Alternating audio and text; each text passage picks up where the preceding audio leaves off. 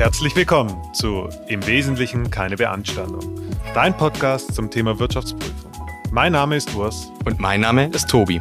Zusammen haben wir über 20 Jahre Berufserfahrung auf dem Buckel und wir geben dir einen Einblick in den Alltag, den Beruf und die Aufgaben von Wirtschaftsprüfern. Ob du dich als Student für den Beruf interessierst oder ob du dich als Einsteiger besser für deine Arbeit vorbereiten willst. Bei uns bekommst du praxisnahe Do's and Don'ts für deine Zukunft. Hier bleibt keine Erbse ungezählt. Hi Tobi. Hi Urs. Kannst du dich noch daran erinnern, als du das erste Mal an die Königsdisziplin der Jahresabschlussprüfung ran durftest? Nach der Champions League, also jetzt auch noch die Königsdisziplin. Soll nicht langweilig werden hier. ähm, ja, und zwar an das Vorratsvermögen. Ja, das weiß ich schon. Aber vielmehr weiß ich eigentlich, oder die, die ersten Erinnerungen ans Vorrat, die Prüfung des Vorratsvermögens habe ich, glaube ich, eher, dass ich als junger Assistent gesehen habe, dass äh, die Senioren und die erfahrenen äh, Mitarbeiter aus dem Team das Vorratsvermögen geprüft haben. Und ich fand es schon immer ganz spannend, da auch zuzuhören, was da so die Feststellungen sind, welche Themen man da hat, weil das dann irgendwie doch ein, greif, irgendwie ein greifbares Thema ist, weil unter Vorratsvermögen kann man sich ja doch was vorstellen, auch weil man die Inventurbeobachtung eben schon gemacht hat. Aber so die Bewertung war dann irgendwie gefühlt doch immer ein bisschen was Komplexeres, wo mhm. man nicht so ganz durchgestiegen ist. Und äh, umso spannender war es dann wahrscheinlich auch, als man das erste Mal das Vorratsvermögen geprüft hat. Ich glaube, das ist auch ein ganz bedeutender Punkt. Man hat da als Assistent nicht so viel damit zu tun, aber man hat immer mal wieder Kontakte damit. Stichwort mhm. Inventurbeobachtung. Dann darf man auch manchmal ein paar Rechnungen dazu abhakeln. Aber das Große und Ganze, das obliegt dann eigentlich immer noch der, dem jeweiligen Prüfungsteamleiter. Und ähm, der prüft es dann auch in aller Regel. Und man muss auch dazu sagen, das Vorratsvermögen ist wahrscheinlich das Prüfungsgebiet, was sich am längsten streckt vom zeitlichen Ablauf her. Weshalb es immer sehr sinnvoll ist, das frühzeitig zu beginnen, die Unterlagen einzusammeln, ähm, damit man hinten raus nicht in Bredouille kommt. Weil es ist nun mal so, dass das Rechnungswesen alleine nicht helfen kann, sondern man braucht immer noch weitere Unterstützung aus den Lagern oder aus dem Einkauf oder sonstigen weiteren Abteilungen. Also heute sprechen wir tatsächlich über ein Prüfungsgebiet, was für Berufseinsteiger nicht zwingend ähm, gedacht ist, zumindest mal als alleinig Verantwortliche, aber nichtsdestotrotz wollten wir euch die Möglichkeit geben, einen kurzen Einblick darüber zu erlangen und zu verstehen, wie geht man denn da vor. Wir möchten euch so einfache Standardprüfungshandlungen jetzt mal im ersten Schritt erklären und würden dann das Thema nochmal in einem nachfolgenden Podcast sicherlich vertiefen wollen. Genau. Ein Punkt, den du gerade gesagt hast, nochmal vorangestellt, man hat mit vielen verschiedenen Abteilungen zu tun. Das macht eigentlich das Vorratsvermögen auch zu einem meiner Lieblingsprüfungsgebiete, muss ich sagen, weil man einfach komplett einmal durchs Unternehmen kommt. Ja, also in, in, in Tobis äh, persönlicher Bucketlist ist es abgehakelt, Prüfung des Vorratsvermögens. Genau. Und, äh, Nee, ist auch wirklich spannend und macht wirklich sehr viel Spaß, weil man auch mal hands-on in die Produktion gehen kann, sich die Produkte anschauen muss und zu verstehen, wie sie sich zusammensetzen. Stichwort Herstellkostenkalkulation oder eben auch Waren, falls man in irgendeiner Betriebsgesellschaft unterwegs ist. Und das ist auch das Spannende, je nach Geschäftsmodell sieht das Vorratsvermögen ähm, komplett unterschiedlich aus. Also wenn ich eine reine Vertriebsgesellschaft habe, dann bin ich im Wesentlichen nur im Bereich Waren unterwegs. Das ist dann relativ unspektakulär tatsächlich, weil man dann ja fertig produzierte Produkte sich anschaut, die sind schon verpackt und äh, die werden dann einfach weitergeschickt, Stichwort FBA. Und ähm, im Gegensatz dazu dann produzieren die Einheiten, die wirklich eine ganz tiefe Fertigung haben, von dem Rohstoff, sagen wir mal, im Aluminiumblock bis hin zum fertigen Auto. Hm. Und vor allem auch zu den unfertigen. Und vor allem auch, auch zu den unfertigen, wahrscheinlich mit das spannendste Gebiet und auch das, ja, sagen wir mal, fehleranfälligste Gebiet. Okay, ähm, dann würde ich mal sagen, starten wir und orientieren uns an den sogenannten Standardprüfungshandlungen. Genau. Ja? Da beginnen wir einfach mal vorangestellt, äh, bevor wir dann die äh, Rohhilfs- und Betriebsstoffe und die Handelswaren zusammen behandeln wollen und dann auch später noch auf die unfertigen und fertigen Erzeugnisse eingehen wollen, stellen wir mal so ein paar ganz allgemeine Prüfungshandlungen vorneweg. Äh, und da beginnen wir natürlich ganz klassisch äh, auch das Vorratsvermögen ist ein Prüfungsgebiet, bei dem ihr euch mit einem Nebenbuch beschäftigt. Deswegen, bevor ihr irgendeine Prüfungshandlung, auch der nachfolgenden jetzt beginnt, müsst ihr natürlich wieder das Haupt- und das Nebenbuch abstimmen. Also schaut, dass die Bewertungsdatei, die ihr zu den jeweiligen Vorräten erhaltet, dann auch mit dem jeweiligen Bilanzposten übereinstimmt. Und ich glaube tatsächlich, die Prüfung des Vorratsvermögens, die beinhaltet diese Abstimmung Hauptbuch, Nebenbuch wirklich in der äh, Paradedisziplin, ja. ja. weil es ist wirklich so, dass viele Mandanten jedes Lager in einzelnen Excel-Tabellen führen. Mhm. Also wirklich, das kann man eins zu eins übersetzen. Jedes einzelne Lager hat eine einzelne Excel-Tabelle. So, und wenn die jetzt über 100, 150 Lagerstandorte haben, dann haben die auch 150 Excel-Tapeten. Und wenn man da nicht von Anfang an einen Überblick hat und einen abgestimmten Überblick hat, dann wird es hinten raus ziemlich mühsam, das wieder zusammenzubauen. Und dazu kommt dann auch noch, äh, dass insbesondere im Vorratsvermögen es häufig auch noch Hauptbuchkonten gibt, die dann doch nicht Nebenbuch geführt sind. Die Abwertungen können auf separaten Konten gebucht sein. Also es macht es alles ein bisschen komplexer. Es ist nicht nur, meistens nicht nur ein äh, Hauptbuchkonto, das man dann abstimmen muss mit einem Nebenbuch, sondern wie Urs gerade erwähnt hat, es können viele Nebenbücher sein, die zusammenzuführen sind. Und es können auch zahlreiche Konten sein, die man ja einfach überleiten muss und zusammenzählen muss am Ende. Ja, sehr wichtiger Punkt und auch analog zur Forderung Verbindlichkeiten um Anlagevermögen wirklich der Startpunkt. Ohne das macht es keinen Sinn, weiterzugehen, Stichproben auszuwählen und äh, weitere Prüfungshandlungen vorzunehmen. Deswegen erstmal die Abstimmung Hauptbuch Nebenbuch und lasst euch von der Flut der Daten nicht überrumpeln, sondern behaltet immer das große Ganze im Auge und im Blick. Dann werdet, wird es schon klappen. Als nächstes können wir dann schon auf unsere allererste Folge verweisen, äh, die wir damals zum Thema Inventurbeobachtung gemacht haben. Denn das ist natürlich die erste Prüfungshandlung, meistens die erste, weil sie eben vorgelagert ist zur eigentlichen Prüfung. Kann auch nah am Stichtag sein. Ähm, ja, da verweisen wir einfach auf die Folge. Hört euch da die Standardprüfungshandlungen an und die Anekdoten, die wir euch da zusammengefasst haben. Ich denke, da kann man viel lernen und ist, wie gesagt, auch eigentlich der relevanteste Part im ganzen, in der ganzen Prüfung des Vorratsvermögens für Berufseinsteiger. Und an diesem Punkt mal ein kurzes Dankeschön an unsere Hörer. Wir, wir merken, wir äh, sammeln fleißig ähm, Zuhörer und wir merken auch, dass es ankommt. Wir kriegen vieles Feedback und diese Folge basiert tatsächlich auf einem Feedback von unserer Hörer. Deswegen solltet ihr weitere Punkte haben, gerne an, anmerken, uns schreiben. Wir kümmern uns drum und versuchen das dann auch zu behandeln. Genau. Genau so. Und nachdem wir dann die Inventurbeobachtung ähm, dokumentiert vor uns liegen haben und die Nebenbücher mit dem Hauptbuch, mit dem Hauptbuch abgestimmt sind, dann können wir im ersten Schritt den sogenannten Tie-In versuchen. Das heißt, der Tie-In ist die Abstimmung der gezählten Bestände zu der Bestandsliste zum 31.12. So, und in aller Regel ist es so, dass man eben nicht zum 31.12., also die Bestände zum 31.12. die Inventur durchführt, sondern eine vorgelagerte oder eine nachgelagerte Stichprobeninventur durchführt. Das heißt, beispielsweise ähm, die Zählung im November vornimmt, so, und das Unternehmen produziert dann trotzdem hin weiter. Das heißt, die Zahl der gezählten Schrauben passen im Zweifel nicht mehr zu den Schrauben, die zum 31.12. bilanziert sind, vom Mengengerüst her. Das heißt, wir müssen sogenannte Roll-Forward Procedures durchführen. Das heißt, wir müssen uns anschauen, wie sich die Bestände zum Jahresende hin entwickelt haben und ob die sich entsprechend unserer Erwartungshaltung entwickelt haben. Das heißt, wir lassen uns dann für die Bestände, die nicht abstimmbar sind, wesentliche Entwicklung oder die ganze Entwicklung über diesen Zeitraum erklären, also Zugänge, Abgänge, vielleicht Verschrottung oder sowas. Und sollten wir der Meinung sein, dass wesentliche ähm, Bewegungen weiterhin einer Untersuchung bedürfen, dann darf man natürlich auch weiter nachfragen mit Lieferschein, Rechnungen etc. Aber man braucht schon einen Überblick darüber, wie sich diese Bestände zum Stichtag entwickelt haben. Denn, und das hatten wir auch schon in der allerersten Folge gesagt, die Prüfung des Vorratsvermögens basiert im Wesentlichen auf der Inventurbeobachtung. Das ist eigentlich auch die Prüfungshandlung, die am meisten hands-on ist, um auch zu verifizieren, ob das, was in der Bilanz ausgewiesen wird, auch wirklich da ist.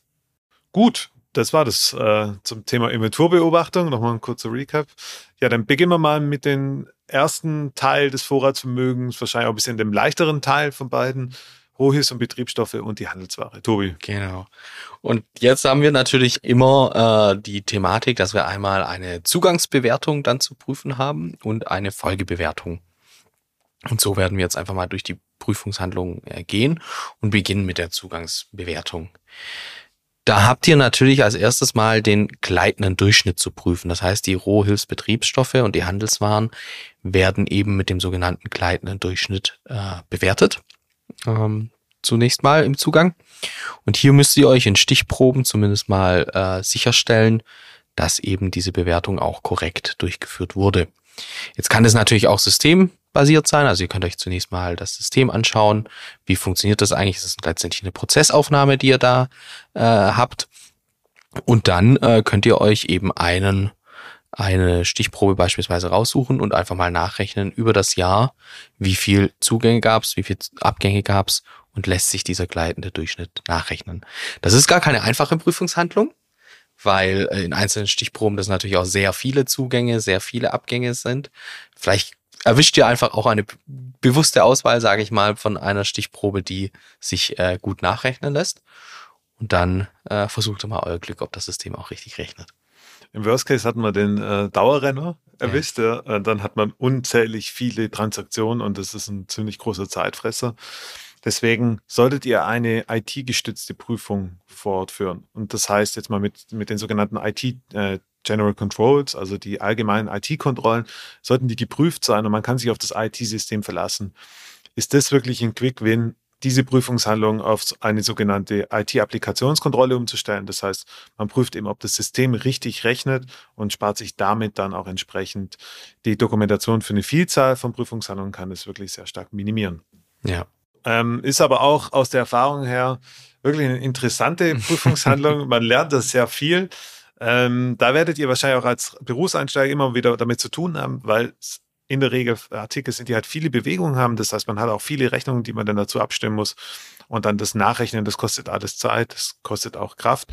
Aber ist durchaus spannend, weil man dann auch mal innerhalb eines Jahres erkennt, wie sich so Preise entwickeln. Ähm, mengenabhä mengenabhängige Preise, also Staffelpreise, kaufe ich eins oder kaufe ich tausend, haben natürlich Auswirkungen, genauso wie die ganzen Folgewirkungen von Corona etc., die jetzt ähm, auch zu erheblichen Anstiegen der Einkaufspreise in der Vergangenheit geführt haben. Und jetzt ein bisschen Vorsicht, jetzt wenn wir in die Zukunft schauen, wenn die Preise wieder rückläufig werden, ähm, also rückläufig sind, das heißt, die, die Preise gehen zurück, dann wird sich dieser kleine Durchschnitt wieder ein bisschen nach unten bewegen. Nur der ist aufgrund der Berechnungssystematik immer ein bisschen nach hinten gelagert.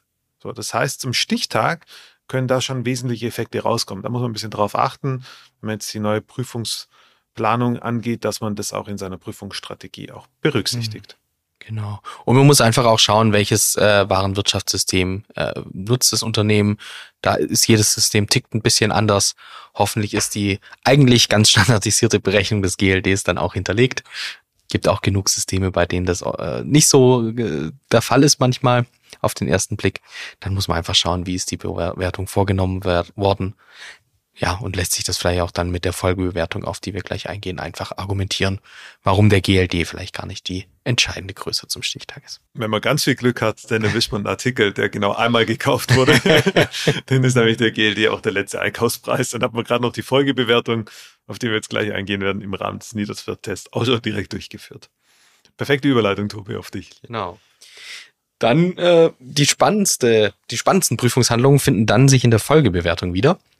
Denn wir haben zu prüfen im Rahmen des Vorratsvermögens, ob am Stichtag eine Bewertung zum niederen beizulegenden Wert erfolgt ist.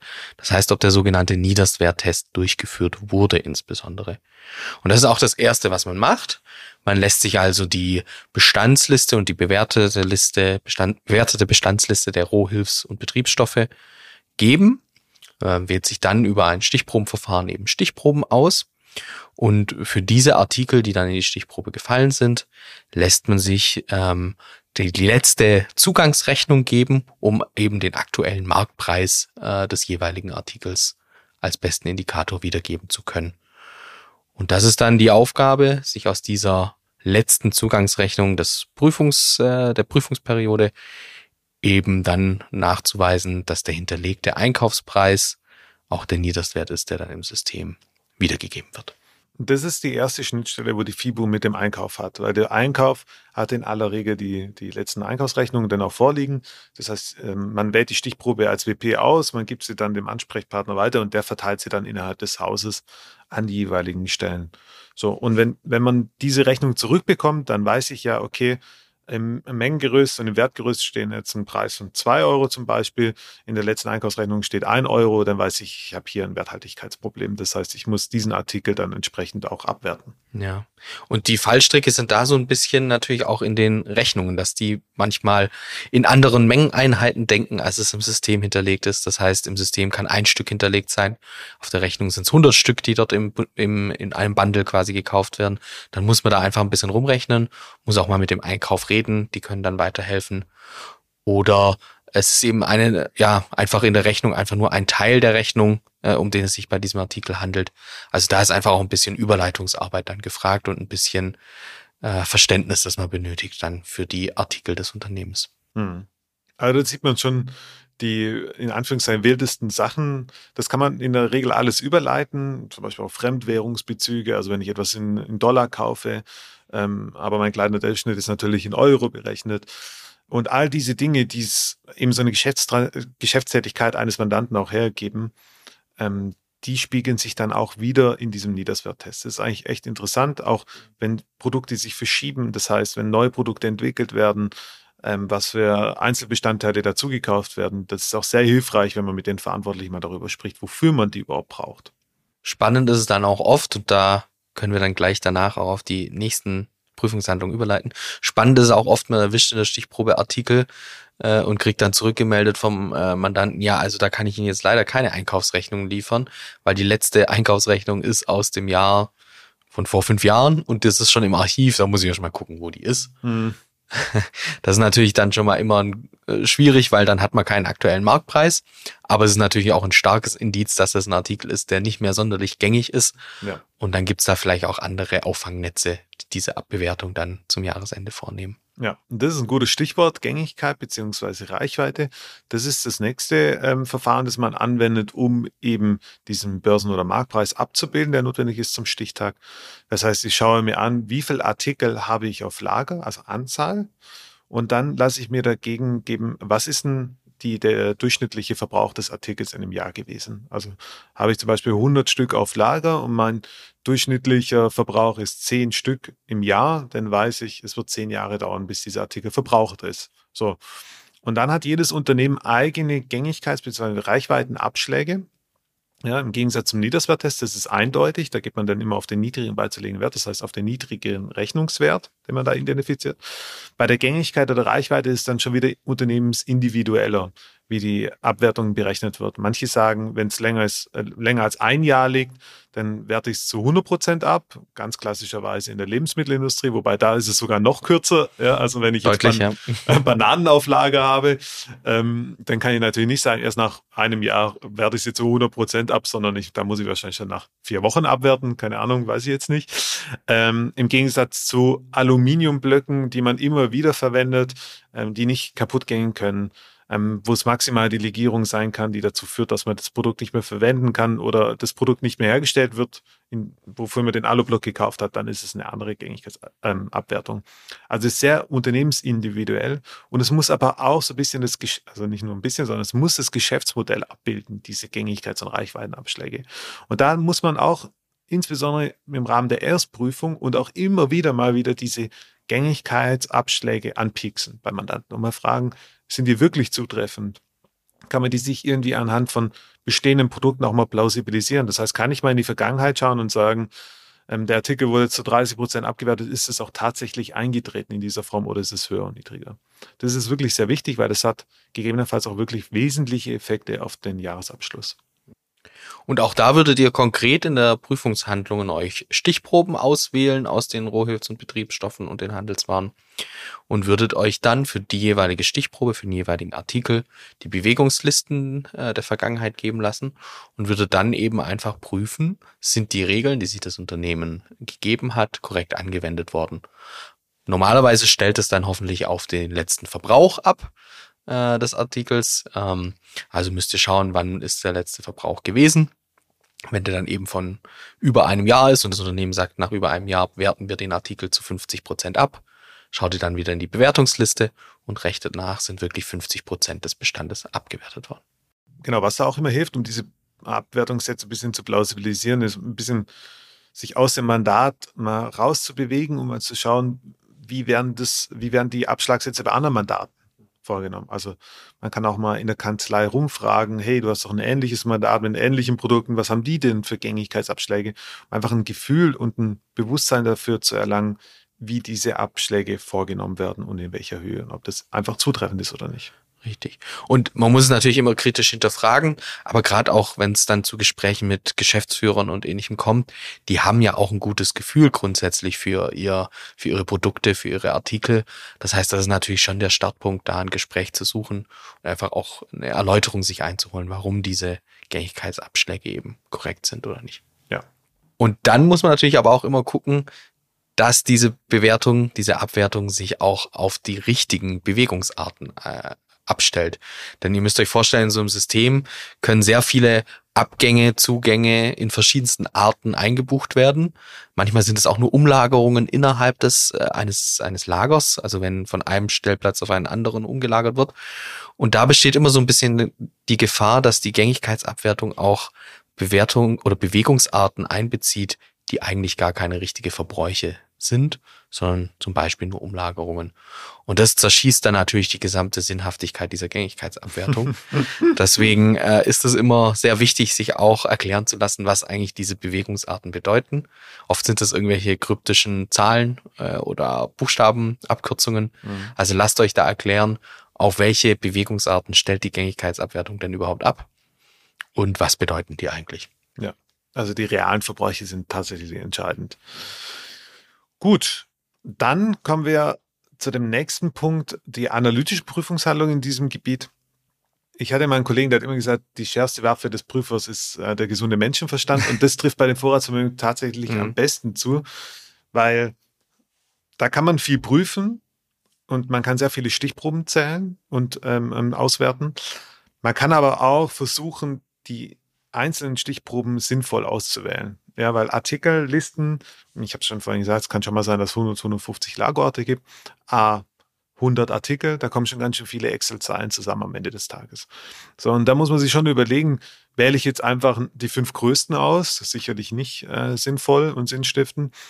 Gehe ich über statistische Stichprobenverfahren vor, ja, oder, oder, und schaue ich mir gewisse Parameter in den Rohdaten an, die mich äh, darauf hinführen könnten, dass da gegebenenfalls ein Fehler drin ist. Also was will ich damit sagen?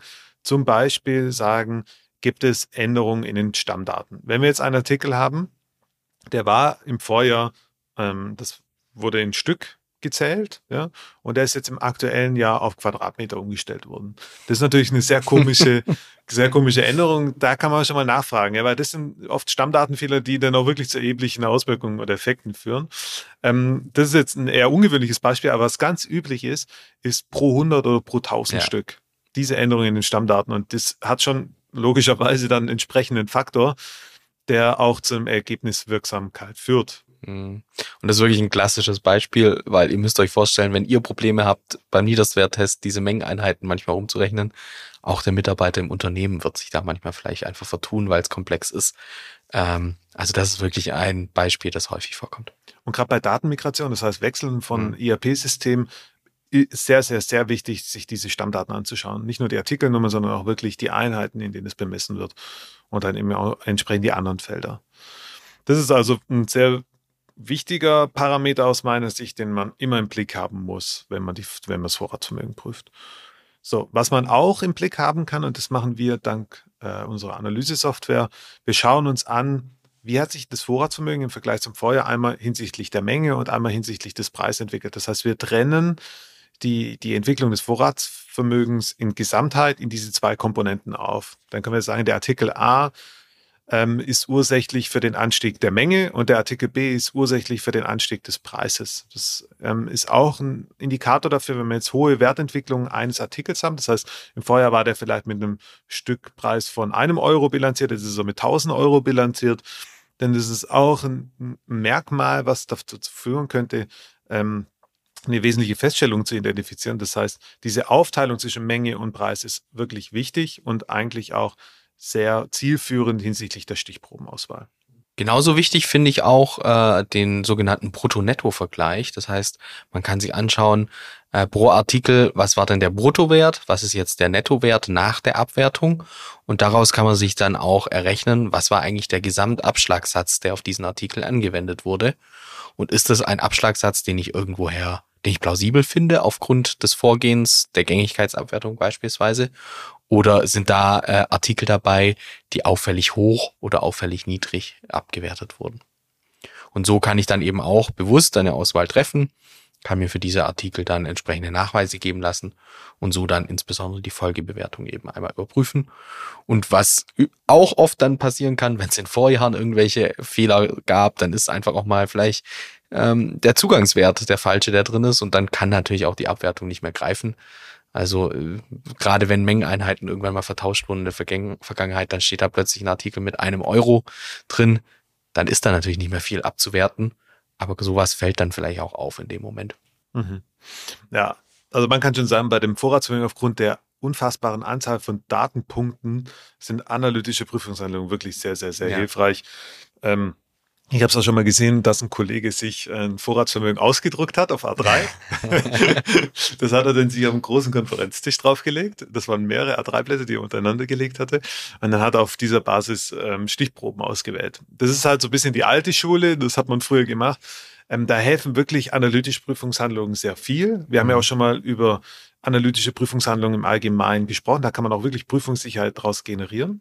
Absolut, ja. ist keine Frage.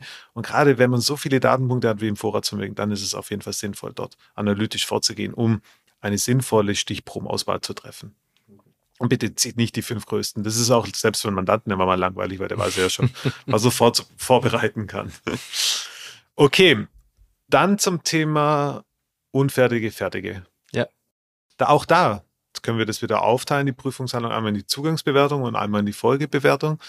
Der Unterschied ist ähm, bei den unfertigen und fertigen Erzeugnissen, dass sich der Bestandswert aus der Herstellkostenkalkulation ergibt. Das heißt, wenn ein Mandant etwas herstellt, das hatten wir ja alle in unserem BWL-Studium oder zumindest mal schon mal gehört, dann hat er gewisse Gemeinkostenzuschlagsätze auf die Einzelkosten drauf zu addieren. Da gibt es mehrere Bestandteile, die stehen auch alle glücklicherweise im Gesetz, habe ich erst kurz mal in Studis wieder erklärt. Ähm, da kann man nämlich nachschauen, in Paragraph 255 HGB, und zwar im Absatz 2. Sehr gut. Da sind die Einzelbestandteile genannt. Ähm, damit kann man es auch relativ zügig prüfen. Wie prüfe ich Gemeinkostenzuschlagsätze? Ich lasse mir den äh, BAB geben, jetzt weiß ich gar nicht, betrieblicher Abrechnungsbogen heißt es, glaube ich, gell? den betrieblichen Abrechnungsbogen des Mandanten geben, äh, wo er dann quasi von Ausgangsbasis der Bilanz bzw. der G&V ausgeht und sich dann die Zuschlagsätze drauf berechnet. Das ist eigentlich auch eine ganz interessante Prüfungshandlung, ist aber für Berufseinsteiger schon sehr hochgegriffen sehr ja. und ich glaube auch nicht zwingend relevant. Ja. Und auch für erfahrene äh, Prüfungsmitarbeiter sicherlich ein Thema, mit dem man sich lange beschäftigen kann. Ja, und einfach auch ins Gespräch mit dem Mandanten gehen muss, um zu plausibilisieren, ob die Werte ebenso auch richtig sein können, bevor man dann ins Nachprüfen geht. Genau, dann kommen wir doch auch hier zur Folgebewertung. Da werden uns jetzt einige Standardprüfungshandlungen schon bekannt vorkommen. Auch hier haben wir natürlich die, den Niederstwerttest zum Jahresende durchzuführen. Und auch die Gängigkeitsbewertung ist natürlich hier ein Thema. Wir können also schauen, gibt es Artikel, unfertig oder fertig, die schon jahrelang liegen, Klassiker. die nicht mehr verkauft werden.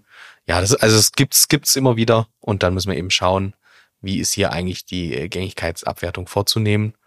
Und äh, man muss sich natürlich schon oft die Frage stellen, wenn da jetzt ein Artikel schon über mehrere Jahre liegt, vielleicht auch noch in unfertigen Zustand, ist der überhaupt noch was wert oder ist da nicht einfach ein Gängigkeitsabschlag von 100 Prozent zu bilden und fertig? Genau. Da auch mal ein ganz klarer Tipp. Also, wenn man Artikel identifiziert hat, die kaum Bewegung haben, geht mal ruhig mit denen in die Produktion mhm. und schaut euch das mal an. Und wenn er und ich spreche aus Erfahrung, fünf Zentimeter Staub drauf liegen. Ja, das liegt ganz hinten auf der Rampe, ganz, ganz hinten muss man erstmal freigeräumt werden. Da kann mir keiner mehr erzählen, dass das wirklich werthaltig ja. sein soll. Und da gibt es wirklich viele Altlasten in solchen Unternehmen und das sollte man wirklich aufräumen, weil das sind mhm. wirklich über die Summe hinweg kommen da bedeutende Beträge zusammen. Ich finde es auch immer ganz interessant, wenn man dann den Artikel, äh, insbesondere zum Beispiel dem Lagerleiter nennt, der einen da dahin führen soll, schaut in dem Moment, wenn er die Artikelnummer sieht und realisiert, welcher Artikel das ist, einmal ins Gesicht, denn der erste Blick verrät oft schon, wie äh, ja, was das für ein Artikel ist, weil die Mitarbeiter wissen ja auch, was das dann für Sachverhalte sind oft, weil sie auch wissen, die liegen da schon oft und liegen eigentlich nur im Weg und stören den Ablauf im Lager. Und äh, am liebsten würde die Person den Artikel schon lange verschrotten. Aber es gibt manchmal Gründe, warum es dann halt nicht so ist. Das ist auch immer ganz schön, wenn man dann mal in der Produktion unten ist, dadurch, ähm, dass es unkompliziert ist, sagen wir mal so, mhm. äh, dann erzählen die auch mal gern so ein paar Sachen. Ja, gerade so über Artikel, die da schon lange liegen, die sagen, ach Gott, das ist ja so uralt, das Produkt gibt's schon gar nicht mehr, was wir da mal hergestellt haben. Das sind meistens Indikatoren dafür, die man dann wirklich sich notieren sollte und auch im Rahmen der Bewertung dann auch mal mit ihm besprechen sollte. Und auch hier müsste es jetzt bei unseren Stammzuhörern ein bisschen klingeln im Hinterkopf. Wenn ihr Folge 1 gehört habt zur Inventurbeobachtung, da haben wir nämlich auch immer gesagt, achtet auf besondere Artikel, achtet auf solche, die eben nicht mehr in, in einem normalen Zustand zu, schein, sein, zu sein scheinen und äh, gebt es dem Prüfungsteam mit, denn an dieser Stelle kann das euer Kollege, eure Kollegin dann eben verwerten und kann nochmal auf diese Artikel zugehen und nachfragen, ob da eine Abwertung entsprechend erfolgt ist. Genau, und jetzt gibt es noch eine besondere Abwertungsmethode für die ähm, unfertigen und für die fertigen Erzeugnisse, die sogenannte verlustfreie Bewertung. Ein bisschen sperriger Begriff, was ist eine verlustfreie Bewertung? Da lässt man sich für die jeweiligen Artikel mal die letzte Verkaufsrechnung geben. Also ich schaue auf den Absatzmarkt und nicht auf den Beschaffungsmarkt. Schau mir an, was für Preise kann ich da erzielen, ja, und sind die Herstellkosten dadurch überhaupt noch gedeckt oder nicht? Ähm, ganz klassischerweise, wenn man große Produkte erstellt, ähm, dann kann schon mal sein, dass so ein Projekt überläuft. Das von der Herstellkostenseite. Und wenn ich den Preis dann nicht am Markt erzielen kann, ähm, dann kann ich das Vorratsvermögen gut nicht zum vollständigen Wert bilanzieren, sondern ich muss es halt verlustfrei bewerten. Das heißt, ich gehe vom Verkaufspreis runter ziehe noch alle notwendigen ähm, Aufwendungen ab und komme dann zum verlustfreien Wert und den vergleiche ich dann mit den jeweilig bilanzierten Herstellkosten. Mhm. Kann im Detail auch ganz schön kompliziert werden, deswegen ist das auch keine Prüfungshandlung, die zumindest komplett durch äh, Berufseinsteiger durchgeführt wird normalerweise. Aber eben auch, ja, gerade in, ich sag mal, volatilen Marktzeiten auf gewissen Märkten auf jeden Fall eine spannende Prüfungshandlung, wenn dann entsprechende Verkaufspreise und Einkaufspreise sich eben bewegen. Und das ist auch wichtig zu verstehen, dass äh, gerade wenn man Kunden auch Staffelpreise gibt, dass es natürlich unterschiedliche Verkaufspreise geben kann. Mhm. Das heißt, das muss man dann gegebenenfalls berücksichtigen und auch in der jeweiligen Prüfungshandlung dann auch entsprechend verarbeiten. So, das sind so die Standardprüfungshandlungen, aber auch für die äh, unfertigen und für die fertigen Erzeugnissen kann man auch gewisse analytische Prüfungshandlungen durchführen. Also ich denke insbesondere hier der Vergleich Brutto-Brutto. Was heißt Brutto-Brutto? Brutto ist Vorabwertung. Man vergleicht quasi die Herstellkosten im Vorjahr mit dem aktuellen Wert. Also haben sich die Herstellkosten der jeweiligen Artikel wesentlich verändert. Auch hier Beispiel im letzten Jahr fünf pro Stück, jetzt zehn pro Stück. Ähm, das kann ja nur aus den Herstellkosten resultieren und dann wiederum aus den Einzelbestandteilen, was der Tobi vorhin gesagt hat. Also gibt es zum Beispiel ein einzelnes Teil, was jetzt im Preis sich verdoppelt hat seit dem letzten Jahr oder kommt es nur aus den Zuschlagssätzen? Da muss man sich überlegen, woher das kommt und warum ähm, das notwendig ist. Und was man da auch wunderbar machen kann, ist das Thema ähm, Lagerortverteilungen. Also wo sind die unfertigen und fertigen Erzeugnisse gelagert? Es gibt ja viele Mandanten, die haben Lager relativ nah an ihren Kunden schon direkt vor Ort, dass ich mal gucken kann, okay, gibt es Lager, die haben extrem hohe Bruttowerte, also Vorabwertung, oder gibt es Lager, die haben sehr hohe ähm, Lagerbestandwerte nach Abwertung? Das sind alles Indikatoren, die eben dafür sprechen, gibt es auf gut Deutsch, gibt es irgendwo ein Lager, wo das ganze alte Zeug abgestellt wird, das nicht mehr gebraucht wird, dann kann ich da explizit auf dieses Lager auch weiter prüfen. Gut, das waren schon die äh, Standardprüfungshandlungen, die sich auf die Bewertung des Vorratsvermögens eben insbesondere äh, abzielen. Und dann haben wir jetzt abschließend noch so ein paar Prüfungshandlungen, die übergreifend eben durchgeführt werden. Und eine Sache, die man dann oft vergisst, und dann äh, immer dann wieder aufkommt, wenn man plötzlich die Anlage 1 und 2, die Bilanz und G&V für den Prüfungsbericht äh, plötzlich erstellt, äh, ist nämlich die Abstimmung der Bestandsveränderung. Ja. Das ist äh, die bekannte Größe aus der G&V und die sollte natürlich abstimmbar sein zur Veränderung der unfertigen und der fertigen Erzeugnisse. Es gibt einen kleinen Fallstrick dabei, mhm. da muss man ein bisschen aufpassen. Ja. Und zwar, wenn das Unternehmen Handelsware hat. Richtig dann ist die Veränderung damit nicht abstimmbar. Ja. Weil die darf nicht, die darf logischerweise nicht in die Bestandsveränderung ja. einbe äh, einbezogen werden. Das muss man einfach wissen. Und dann ist es umso witziger, wenn die Bestandsveränderung doch mit der Bilanz und GNV abstimmbar ist. Klassiker. Also es ist, das, ihr merkt, das ist eigentlich eine einfache Sache. Eigentlich sollte das auch durchlaufen, wenn alle Artikel in der Bewertung im System richtig äh, klassifiziert sind als RHBs oder UFEs, dann sollte das in den meisten Systemen eigentlich problemlos durchlaufen. Man muss es aber mal nachrechnen. Ja. Und es ist halt einfach peinlich, wenn ein, ich sag mal, äh, kundiger Bilanzadressat den Prüfungsbericht liest und merkt, dass die Bestandsveränderung eben nicht zur Bilanz passt oder passt und nicht passen sollte, weil es eben Handelswaren gibt. Ähm, ja, das ist einfach peinlich dann. Und deswegen sollte man da auf jeden Fall einen Blick drauf haben und die Bestandsveränderung einmal nachrechnen. Das lohnt sich auf jeden Fall. In dem Zuge noch ein, eine weitere Bilanzposition, ähm, die geleisteten Anzahlungen auf Vorratsvermögen. Mhm. Auch ein Klassiker, ähm, gibt es immer wieder. Das prüft man ganz einfach durch, ähm, durch Zahlungsausgänge, die man sich geben lässt, also wirklich Bankkontenbelege, damit, um das zu überprüfen, ob das wirklich aus, äh, dass das wirklich gezahlt wurde. Ähm, und da ist auch ein Klassiker, dass diese Position entweder auf dem Debitor oder auf dem Kreditor gebucht werden, ja, und gar nicht separat ausgewiesen werden. Das heißt, da muss man auch mal drauf schauen, gerade ähm, wenn es dann, wenn's, wenn, wenn die Salden kippen, der, der jeweiligen Personenkonten, dass man da mal drauf schaut, sind da hohe geleistete Anzahlungen drauf ähm, und dass ich mir eben da ein Bild drüber mache und das entsprechend auch richtig ausweise, weil das gehört in diese gesonderte Position, dafür ist sie da. Genau, und dann haben wir als letztes Thema noch das Thema Ausweis, das wir uns natürlich immer fragen müssen. Äh, und das ist eigentlich ein Thema, das, das ihr euch schon die ganze Zeit in der Prüfung stellen müsst. Wenn ihr Stichproben äh, erhaltet, dann müsst ihr eben schauen, ich prüfe jetzt gerade die Rohhilfs- und Betriebsstoffe. Ist es wirklich ein Rohhilfs- oder, und Betriebsstoff? Oder ist es vielleicht doch ein Artikel, an dem vielleicht schon irgendwie rumgewerkelt wird und wurde? Und es handelt sich eigentlich schon um ein unfertiges Erzeugnis. Und auch andersrum kann natürlich in den unfertigen dann plötzlich ein Artikel landen, der eigentlich nur zugekauft ist, an dem noch gar nichts gemacht wird, dem, an dem später äh, erst äh, ein Produktionsprozess dann erfolgen wird. Und dann müssen wir natürlich in die RHBs das Ganze umgliedern. Also immer im Hinterkopf behalten, ihr prüft natürlich die Bewertung, äh, erstrangig mal, aber genauso den Ausweis. Und dann müsst ihr mal schauen, ist der Artikel, den ihr gerade prüft, auch in der richtigen Position ausgewiesen. Und da muss man auch die Flexibilität wahren, wenn man ähm, die RABs prüfen wollte und da ist jetzt ein unfertiges Erzeugnis ja. drin, dass ich natürlich auch andere Prüfungshandlungen dazu, dazu durchführen das muss. Ja, ich muss mir dann auch mal die Herstellkostenkalkulation dazu anschauen.